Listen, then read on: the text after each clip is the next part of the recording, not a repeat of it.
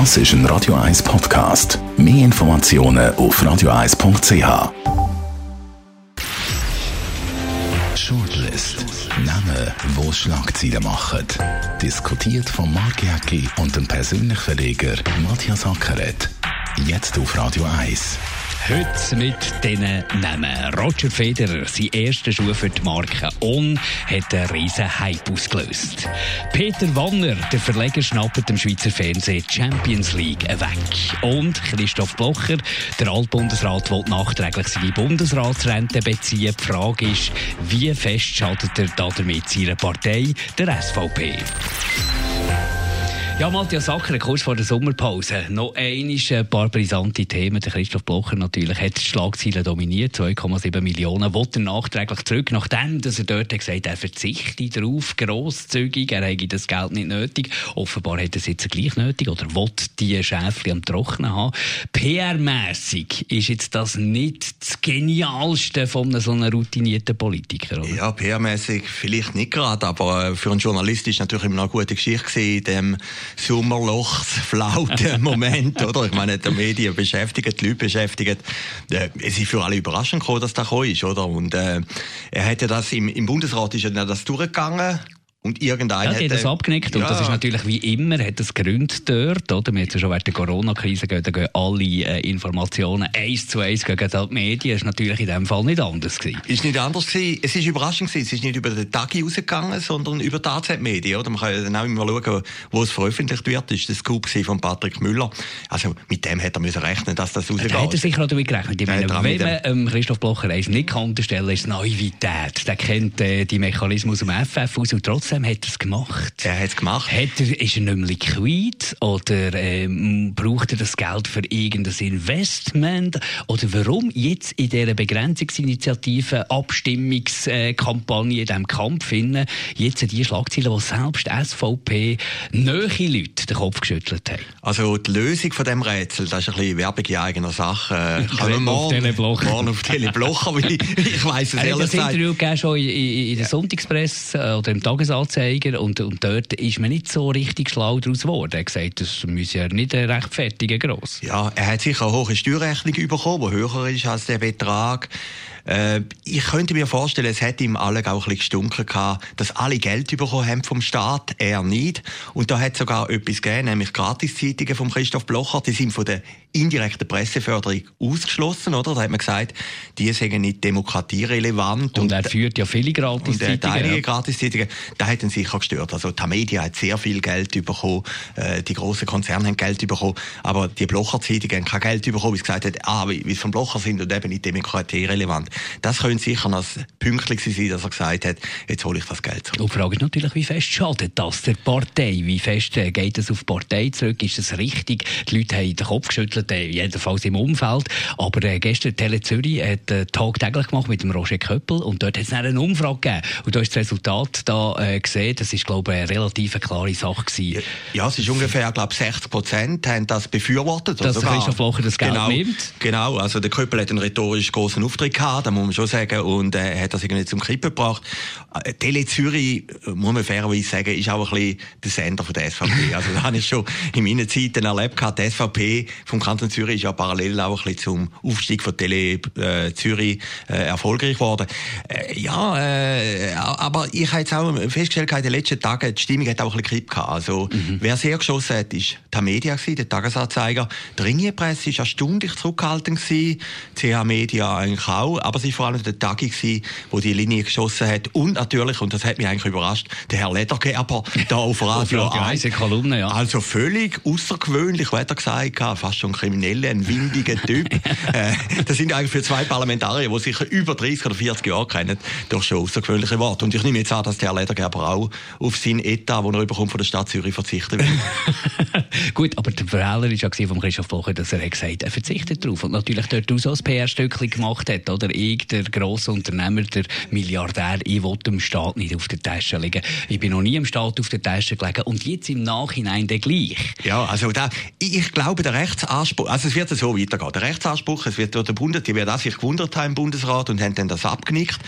Wie der Rechtsanspruch ist allweg da. Jetzt Wahrscheinlich schon, ja. ja jetzt kommt es von der Finanzkommission.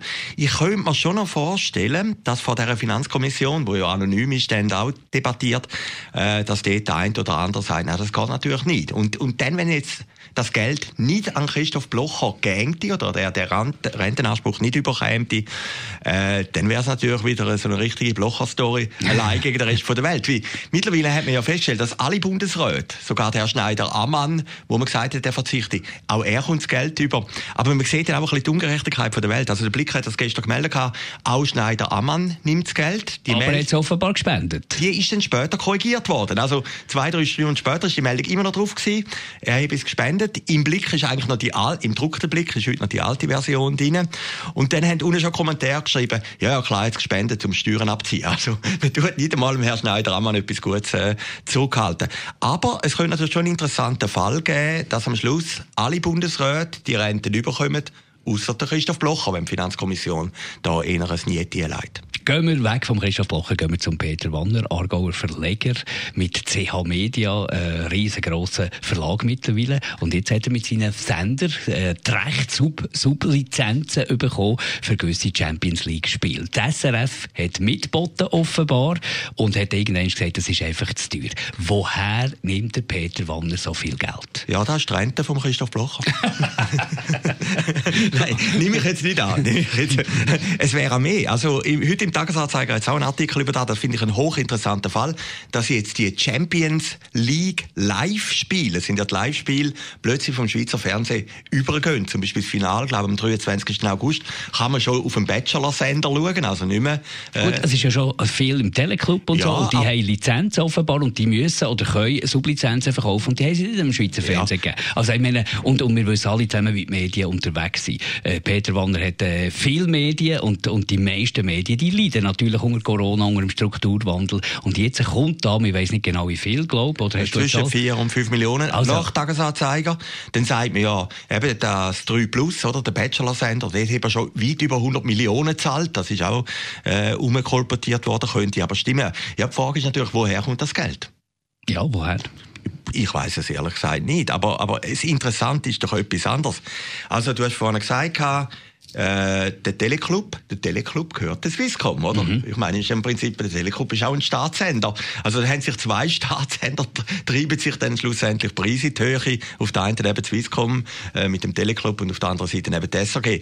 Äh, ich selber finde ja das gut, wenn es einen freien Markt gibt. Und ich finde das auch gut für CA Media, dass die Rechte jetzt erworben haben vielleicht nicht einmal unbedingt wegen dem Fußball als solche. Es ist einfach für die SRG ein wahnsinniger Imageverlust. Absolut. Oder? Und es, ist, es ist irgendwo durch auch schade. Also, ich meine, es ist ja schon länger eine Tendenz, ist ja nicht erst seit heute. Im Ausland ist das schon gang und gäbe, dass du äh, Champions League nur auf Pay-TV, also dafür musst zahlen. Und in der Schweiz haben wir ja lange das Privileg gehabt, dass du einfach hast können den Sender einschalten Und das hast du auch gemacht, wenn du nicht ab und nicht ein riesengroßer Fußballfan bist, bist immer reingezappt, du bleibst bleiben hängen und hast ein bisschen Champions League geschaut. Oder wenigstens die grossen Finals geschaut.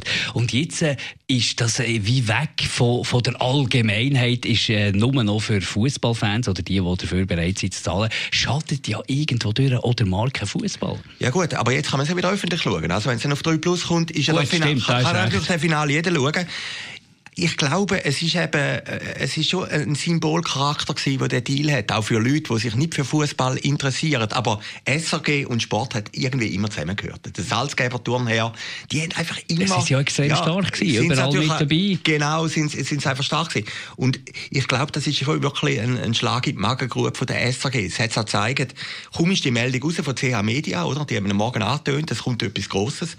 Es ist auch von den Medien, also über, über die Fachmedien raus, äh, so kommentiert worden. Wenige Minuten später ist das Kommuniqué von der SRG gekommen, das geschrieben hat, ja, man hat ja gleich noch Zusammenfassungen und weiss Gott was. Und, und das habe ich noch einen interessanten Satz gefunden.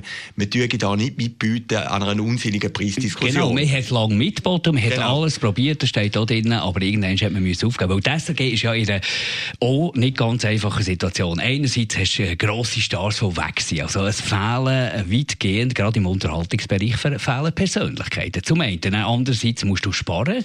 Und, und dann gibt es plötzlich noch so einen Preiskampf äh, zwischen den Privaten, wo die Privaten plötzlich zur Konkurrenz werden, wo die SRG ja immer über die Privaten Privat eher ein bisschen müde gelächelt hat. Also für die SRG eine schwierige Situation. Gut, Miss von Barmer sich in Grenzen. Ich meine, die SRG hat jetzt einen Studioausbau gemacht im Leutschenbach, glaube ich, für weit auch über 100 Millionen Franken im Sinn der Konvergenz. Jetzt kommen die Leute von Bern nicht einmal nach, nach Zürich. Da muss man ganz ehrlich sagen, äh, der, der, Umbau ist so nicht notwendig, oder? Also, die SRG hat natürlich in vielen Bereichen sehr, sehr viel Geld ausgegeben. Und, äh, und jetzt plötzlich auf Tränen zu drücken, da finde ich, ja, zumindest ein bisschen sonderbar. Auch verliert natürlich auch Bedeutung. Ja, natürlich verliert es auch Bedeutung. Wir mögen uns erinnern, No-Bilag-Abstimmung ist natürlich eins von diesen vielen Argumenten von der SAG gewesen, warum, dass man doch relativ viel. Äh, und, dort man, und dort hat man ja. natürlich noch aus dem Vollen können, äh, gute Argumente können gehabt, aber die Argumente schwinden von Jahr zu Jahr. Natürlich. Also, es ist einfach symbolträchtig, dass man die Champions League jetzt plötzlich im freien Fernsehen, also nicht im Pay-TV, im freien Fernsehen bei der Konkurrenz kann schauen kann. Ist für die, tut eigentlich der SAG mehr weh, wie das ein Triumph ist für die anderen. Wie, ich meine, man hat ja gesehen, äh, CH Media muss ja dann auch ein Umfeld machen, mit den Reportern, mit den Studios. Und die können wahrscheinlich viel übernehmen von der, von der von Teleclub. Ja, bleibt hoffen, dass der Kilsberger das kann moderieren oder? Oder moderiert dann im freien Fernsehen. Aber ich meine, man muss schon sehen, Salzgeber hat das sehr, sehr gut gemacht. Die haben das wirklich, das ist ihre Kernkompetenz in der Sport. Und als Private etwas Ebenbürtiges anzubringen, ist auch nicht so einfach. Das darf man schon sehen. Also man hat gesehen, der Kommentar, dass die Leute gesagt haben, wir haben das gern gehabt, was die SAG gemacht haben. Die anderen müssen es aber so können bieten. Aber, sagen jetzt einfach medienpolitisch, für die SRG ist das ein empfindlicher Schlag. Und irgendwann in den nächsten drei, vier Jahren wird natürlich wieder die Gebührendiskussion kommen. Mhm. Da wird man sagen, ja, Herrgott nochmal, jetzt was haben wir, haben wir noch für das Geld? Wir, genau, gut, das Laubhornrennen werden es haben, wie sie es selber produzieren, oder? Es gibt sicher noch ein paar Sachen, aber, aber von der Politik allein, ja, weißt du, es kommen auch wieder normalere Zeiten, wo nicht alle über Corona reden. Wo, ja, ich hoffe es auch, wo der Medienkonsum auch wieder ein bisschen oben runterkommt. Gehen wir noch zum Gewinner, zum Roger Federer, die erste Schuhe für die Marke On hat einen riesen Hype ausgelöst. On, und er hat das sehr, sehr clever gemacht, ist ja beteiligt an On, planet so ein bisschen die Zeit nach seiner aktiven Karriere. Cleverer Geschäftsmann, kann man sagen, ist er, ist er schon längst äh, nicht nur ein Sportler, sondern auch ein cleverer Geschäftsmann. Und jetzt äh, hat man da wirklich ein Marketingstück gemacht, das ich einzigartig, das ich hervorragend finde. Man hat die Nullserie von diesem Schuh nur 1000 Stück produziert. Du hast die müssen bewerben. Ich habe das übrigens auch gemacht. Seit 310 Franken abgebucht worden auf der Kreditkarte. Und wenn du die Verlosung nicht geschafft hast, wie ich das zum Beispiel, sind die 310 Franken wieder gut geschrieben worden. Also ein riesen Hype hat das Ganze ausgelöst für einen simplen, weißen, schönen Turnschuh. Ja, das ist super. Also er ist ein Gegenstück vom Djokovic, oder? Und äh, da muss man sagen, der Federer ist natürlich schon die Leuchtfigur. Ist ja schön, wenn wir eigentlich in dieser Sendung am Abschluss vor, vor der Sommerpause noch die beiden prominentesten Schweizer Figuren drin haben, oder? Nein, was willst du über den Federer sagen? Man kann ja nichts sagen über ihn. Also das ist perfekt inszeniert. Der Schuh sieht sensationell aus. Äh, wie es die ganze Marke On macht, ist natürlich großartig. Sowieso. Ja, also sowieso. Ich meine, die, wie die Marke ist aufgekommen, ich meine, der, der Alemann zum Beispiel, ja, einer von den Köpfen dort, der früher in der Werbung ist. ich hatte den noch kennengelernt von der Werbung und äh, der ist dann plötzlich übergewechselt und, und die ganze Branche hat gesagt, warum, warum stellt ihr jetzt Schuhe her? Warum geht ihr von der Werbung weg? Das war eine Zeit, etwa vor 10, 15 Jahren, wo natürlich die Werbung das Größte war. Und heute sagen natürlich Mengenwerber, der hat wirklich der hat, der hat gut, aber es war schon wahrscheinlich auch ein harter Weg gewesen. Also ich meine, die sind in einen relativ schwierigen Markt reingegangen. Schuhmarkt von, dominiert von Puma, von Nike, von Adidas. Das ist nicht, eine, nicht eine einfache Sache. Nein, der härteste Markt, den es gibt im, im Sportbereich. Und oder? sie sind dort aufgekommen und jetzt so ein bisschen als, als, als Gesellenstück, so ein bisschen als Höhepunkt der Beteiligung von Roger Federer und jetzt natürlich die Nullserie, wo man sieht von anderen Superstars und äh, Michael Jordan aus dem Basketball kannst du wahrscheinlich ein vergleichen mit einem Roger Federer. Also die Nullserie wird eines Tages wahnsinnig viel wert haben. Schon ein Investment, wer jetzt so eine Schuhe hat sich können ergattern für 310 Franken. Aber es kommt jetzt noch weiter, kommen noch weitere Produkte. Also besser kann man es im Moment nicht machen. Ich sehe jetzt nicht, wo die Firma sollte gestoppt werden. Ja, also gut, es ist ja in der Wirtschaft immer so, äh, man muss immer Tag für Tag oder Jahr für Jahr nehmen, aber im Moment haben die einen absoluten Höhenflug. Es erinnert mich ein bisschen an 1985, wo die erste Swatch lanciert worden ist. Das, ist, das hat man einen ähnlichen, es ist einfach eine mhm. andere Zeit, es hat noch kein Internet gegeben, aber da hat man einen ähnlichen Hype zelebriert. Und ich empfehle jedem, der so einen Schuh hat, legen dann einfach nie Nein, an. ihr bei Schachteln verstauen und ein paar Jahre warten. Genau, genau. Also der erste, wenn wir gehen joggen, der erste Dreckfläche drauf, dann ist er nicht mehr 310 Franken wert. Und später dann vielleicht mehr. Das war die Shortlist, die letzte vor der Sommerpause. Wir hören uns wieder im August, äh, Ferienzeiten von Corona. Matthias, wie verbringst du den Sommer? Ja, ich bin noch ein bisschen am Schauen. Ich äh, gehe sicher mal oder vor auf, auf St. Moritz, das Jazzfestival, wenn denn das so stattfindet äh, bin immer noch ein bisschen in der Planung, ob ich noch soll gleich auf eine spanische Insel gehen Ich muss ehrlich sagen, mir macht die Geschichte jetzt auch, dass die Zahlen wieder zunehmen, macht man eigentlich fast mehr Unbehagen wieder am Anfang, oder? Also man hat doch das Gefühl gehabt, jetzt ist es ein bisschen vorbei gewesen und, und jetzt kommt das wieder. Und ich glaube, auch im Herbst könnte eine schwierige Zeit werden mit der Wirtschaft. Also allen, die irgendein paar Tage Ferien haben, ganz schöne Ferien. Wir hören uns wieder im August. Shortlist mit dem Mark und dem Matthias Ackeret. Zum Nachlesen und Abonnieren als Podcast auf radioeis.ch.